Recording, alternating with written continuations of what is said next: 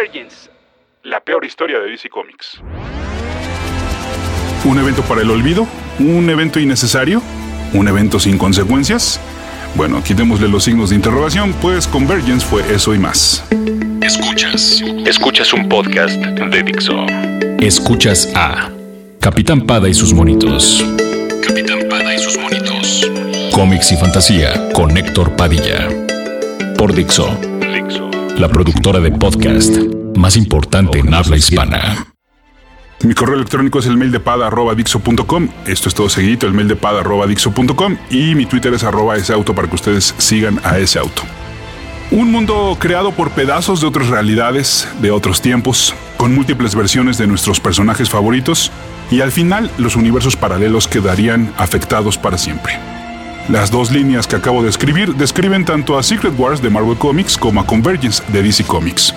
No es la primera ni la última vez que las tramas coinciden, haciéndonos sospechar sobre quién le copió a quién.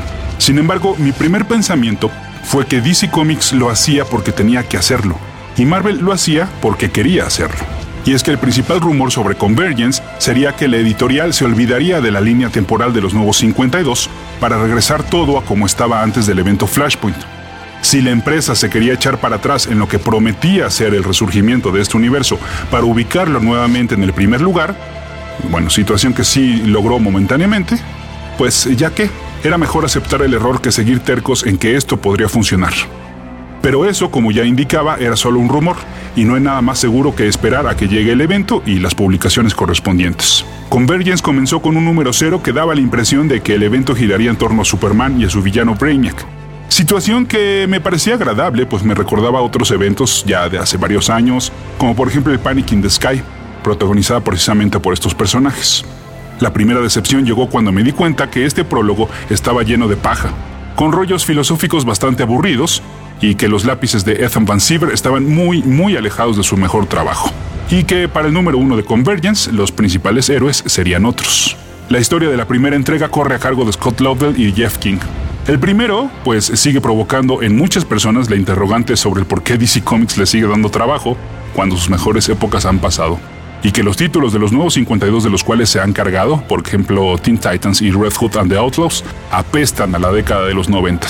Y pues el segundo no me sonaba para nada, pues con mucha razón ya que su carrera en la historieta es prácticamente nula. Él viene de la televisión de series como Stargate, Star Trek y White Collar. Y como no veía o veo ninguna, pues entonces me quedé igual. ¿Por qué darle el evento más importante o bueno, uno de los más importantes del año a alguien que no es reconocido? Pues lo desconozco. ¿Por qué no recurrir a las mentes que, por ejemplo, se encargaron de las miniseries semanales que acababan de terminar en la misma editorial, como por ejemplo, pues el mencionado eh, escritor Dan Jorgens, Brian Nazarello, Geoff Jones o Scott Snyder? ¿Por qué? Porque estaban muy cansaditos. ¿O por qué recurrir a los lápices de alguien que no lo hace mal, Carlo Pagulayan, pero que tampoco lo hace excelente? ¿Será porque, bueno, pues pobrecito de Greg Capullo, ¿no? Él solo puede dedicarse a Batman o porque lo tienen consentidazo, porque bueno, de hecho él puede quejarse de la empresa para la que trabaja en su Twitter, como cuando revelaron antes la cara que luciría el guasón después de que se la cortaran, pues en lugar de regañarlo le pidieron perdón. La situación comienza a ir en picada para cuando el número 2, King pues se queda solo y para el 3 nos cambiaron al dibujante por uno menos brillante, Stephen Segovia, un ejemplo claro de que no porque tengas unos pin-ups muy bonitos en tu DeviantArt quiere decir que puedas encargarte de la narrativa de un cómic de 24 páginas. Esto, bueno, pues en cuanto a los créditos, pero pues en la historia se nos iba contando que Telos siempre no iba a ser el villano principal, sino Deimos, y que al Grayson de la Tierra 2 pues nos lo querían meter a la de fuerza pensando en que se convertiría en un personaje esencial para el desenlace de esta historia, cosa que no fue así, y que muy de pasadita pues nada más nos dieron a entender que se convertiría en el nuevo Batman de aquel universo. Mientras esto ocurría en la miniserie principal de Convergence, fueron saliendo las series que resurgieron por dos números más y que visitaban las ciudades extraídas de otros tiempos y espacios para confrontarlas entre sí y buscar la supervivencia de solo una. Resulta poco creíble que de la Tierra Cero, o bueno, de la, de la Tierra principal, por pura casualidad, cuando se cerraban los domos que los dejarían encerrados durante un año, todos estaban de visita o en Metrópolis o en Ciudad Gótica. ¿Por qué? Bueno, pues porque sí, porque en lugar de poner a jugar a otras ciudades, que en el universo de DC no necesariamente son las típicas Nueva York, Chicago o Florida, pues aquí nada más hicieron eh, uso de dos. En el área de talento también hay graves cojeos. No entiendo por qué los fans de Star Wars son tan fans de Jan Dursema. Será porque era del poquito talento gráfico que tenía Dark Horse a su disposición para echarse durante muchos años varias miniseries del universo de Lucas. Su trabajo en la miniserie Nightwing and Oracle, la verdad es que sigue siendo muy mediano, y eso que no es de los peores. Una vez más, el talento premium que tiene actualmente eh, DC no aparece en estos trabajos y echan mano de otros de los que seguramente pues recurren en una urgencia, como puede ser el escritor Ron Mars, el mismo Larry Hama o Tom Grumet, pero hasta mal acomodados. A ver, no, Ron Mars debería de haberse encargado sí o sí pues del guion de la miniserie de Parallax, regresando al universo de Linterna Verde, o no Tom Grumet tendría que haber sido sí o sí el dibujante del Superboy de los noventas como lo hizo en aquel entonces y no de la miniserie de Speed Force con Wally West como protagonista. Bueno, ya que estamos en estas, ¿no deberían de haberle echado más ganitas como para conseguir al escritor o dibujante original de la época correspondiente? Pues para en serio hacernos creer que estábamos revisando mundos clásicos. De plano sí estaba eh, complicado echarle una llamadita a Jim Valent para que dibujara los dos números de Catwoman pre-Zero Hour. Sí estaba muy complicado neta decirle a Mike Manley que mejor no gracias que su estilo ya la neta sí se ve viejo y entonces mejor conseguir a otro para la miniserie de Justice League International. Y no es que sea imposible, recordemos los especiales Retroactive, en los que precisamente antes de los nuevos 52 celebraron las décadas pasadas de personajes como Superman, Batman, Wonder Woman, Flash, Green Lantern y la Liga de la Justicia, echando mano de más talento que estuvo activo en cada época con, esos personajes que en estos spin-offs de Convergence. Regresando a la miniserie principal, pues bueno, mientras el guion iba aburriendo más y más y solo podíamos esperar a ver en qué momento nos llevaba a algún lado, el arte mejoró considerablemente con el número 5 a cargo de Andy Kubert, que afortunadamente entregó un buen trabajo. Pero el gusto nos duraría poco, o bueno, de hecho una semana, literal, porque para el número 6 no solo regresó Scott Lobdell al guion, al lado del mencionado King, sino que el arte fue de Ed Benes y de Eduardo Panzica, dos guionistas, dos dibujantes y cuatro entintadores para un cómic de 28 páginas. No, aquí no aplicaba aquello de que entre más talento mejor. Esto era un desastre y que solo nos daba a entender que editorialmente la coordinación de talento estaba igual de desastrosa. Por si fuera poco, imaginen que, bueno, que este, Convergence, es su primer cómic, ¿no? Que el número 6 es el primer cómic de alguien. Y que hay unos dibujos que te encantaron y otros que no. Vas a los créditos y te das cuenta de que hay dos dibujantes y que por eso notas diferencias entre unas páginas y otras. Ahora, ¿cuál fue el dibujante que te gustó? Pues quién sabe porque qué flojera darle crédito por páginas al dibujante, al entintador y al colorista, ¿cierto? Ah, no. Y bueno, pues la verdad es que lástima porque últimamente, y no es exclusivo de DC Comics, los créditos de repente se avientan por igual y que cada quien entonces deduzca que de qué trabajo se encargó cada quien. Ahora, nada más por si esto realmente ocurre, seguramente los dibujos que a ustedes les gustaron fueron los de Ed Benes, dicho sea de paso. Para el número 7 regresamos a un solo dibujante, y no es ninguno de los que ya habíamos visto. Ahora entró al quite Aaron Lopresti, otro que la verdad es que ya hace mucho dio lo mejor de sí. Y si esto les parece una falta de respeto tanto para los lectores como para yo creo los mismos creadores, déjenme, voy a hacer una pausa en el número 8 y el último de Convergence. Tenemos a King y Lovedell otra vez en el guion, ¿ok? En el dibujo tenemos a Stephen Segovia, Carlo Pagulayan, Eduardo Panzica y Ethan Van Siever, cuatro dibujantes y cinco entintadores y sin créditos por página. Qué triste, la verdad es que Ethan Van Siever pueda ser confundido por el artista que se encargó de las páginas 24, 25, 26 y 27. Son los peores dibujos que he visto en los últimos años, es en serio. En las páginas definitivas, en las que te explican cuál es el cambio que trajo esta convergencia, en el desenlace del conflicto, en el momento en el cual el universo DC vuelve a cambiar y se va hacia adelante, en ese momento tenemos al peor dibujante del mundo. Y lo peor es que no sé ni quién sea, porque puede ser cualquiera de estos cuatro. Sí, ya a estas alturas ya hasta de Van Siever sospecho. Estas páginas nos muestran varias de las tierras que seguirían existiendo, que han sido actualizadas y que podrán ser revisadas en cualquier momento dentro de la historia de DC Comics. Pero pues bueno, esta emoción se cae, se desbarata, cuando mis ojos y mi mente están más ocupados en ver los ridículos bracitos de Power Girl, esto en la página 26, el cómo eh, al parecer se le quebró el brazo al Flash de la Tierra 2 en la misma página, el torso inflamado de Superman de la Tierra 0 en la página anterior, y cómo se les olvidó dibujarle la capa así al mismo personaje, a Superman, en la página 24. Y no se trata de una cuestión de estilo eh, o de gusto, es cuestión de anatomía y de perspectiva. Y es más, ni siquiera son paneles que involucren narrativa o movimiento. Lo único que, necesitaban era ponerlos en poses bonitas. Eso es falta de oficio y una falta mediocre, terrible para un evento y para una editorial como esta. Por si fuera poco, en la página 29 hay un claro error de diálogos en el primer cuadro. Cuando Linterna Verde hace una pregunta y él mismo le contesta diciendo no, Dick refiriéndose a Dick Grayson. Pero no fue, de acuerdo con el acomodo de estos diálogos, no fue Dick quien hizo la pregunta, sino que el globo de este texto apunta perfectamente hacia Green Lantern.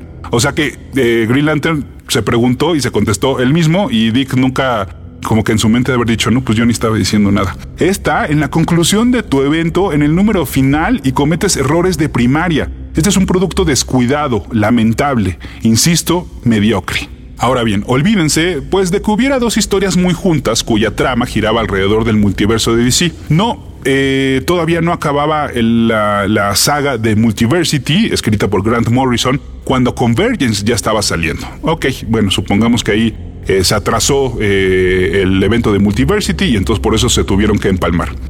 Por supuesto, bueno, pues hay niveles la saga de nueve números del escritor, que es así, contaba con el talento de los dibujantes estrellas, como por ejemplo Ivan Reis, Doug Manke, Jim Lee, por si fuera poco, Cameron Stewart, Frank Whiteley, Chris Sprouse, Paulo Siqueira y Ben Oliver, entre otros. Pues eh, sí, ellos en este evento no jugaban con todas las tierras múltiples, pero sí nos ofrecían una aventura completa, original, extraordinaria, y que además, sin que fuera necesario, dejaba algo más para el futuro, la creación de la Operation Justice Incarnate, un super equipo formado por personajes de diferentes tierras era una especie de, bueno, más bien es un escuadrón que integraría a los seres más poderosos de 50 tierras y que en su primera alineación incluye algunos como el Capitán Zanahoria, Mary Marvel, Aquawoman y el Superman de la Tierra 23, otro superhombre con raíces afroamericanas y cuya identidad secreta Calvin Ellis es el presidente de los Estados Unidos. Este equipo, bueno, pues ni siquiera, lamentablemente, ni siquiera se vio involucrado en lo que sería, pues, su siguiente aparición lógica, si estamos hablando de tierras múltiples, y universos múltiples, bueno, pues lo ideal hubiera sido que lo incluyeran en la convergencia. El evento de Telos y compañía sí le hace un poco de guiños a esta historia de Morrison, pero nunca lo involucra completamente. The Multiversity, además, en medio de su publicación, nos ofreció una aventura en la cual se presenta el Guidebook, una excelente guía, como su nombre lo indica, que aparece dentro de la historia y que, sorpresa, también la tenemos en nuestras manos. Una guía en la que enumera perfectamente las 51 tierras y te dice de manera muy clara quién está habitando cada una, de qué se trata cada una y de qué versiones podemos encontrar ahí. Esta es, sin duda alguna, la más completa guía del multiverso DC. Toda esta sección del cómic que presenta eh, texto sobre fondo blanco e ilustraciones a manera de fichas técnicas, pues involucró a 51 dibujantes, uno por cada tierra. ¿Y qué creen? En este material, los 51 dibujantes sí están acreditados en la página final. Por página te indican perfectamente quién realizó cuál y cada uno de estos dibujos. 51, ¿eh? ¿Y acreditar a 4 en serio no se pudo en el 8 de Convergence? The Multiversity por supuesto que hace palidecer en todo a Convergencia. Hubiera sido más digno haberle dicho a Morrison que su historia pues iba a ser el evento del verano y no forzar algo cuyo resultado fue tan flojo. Convergencia pudo haber ocurrido y no pasaría nada, pues los verdaderos cambios de los personajes titulares han sucedido dentro de sus títulos y no son una consecuencia de Convergence. Divergence es la nueva etapa, un periodo en el cual veremos el nuevo status quo de varios de los personajes, si no es que de todos los del universo DC.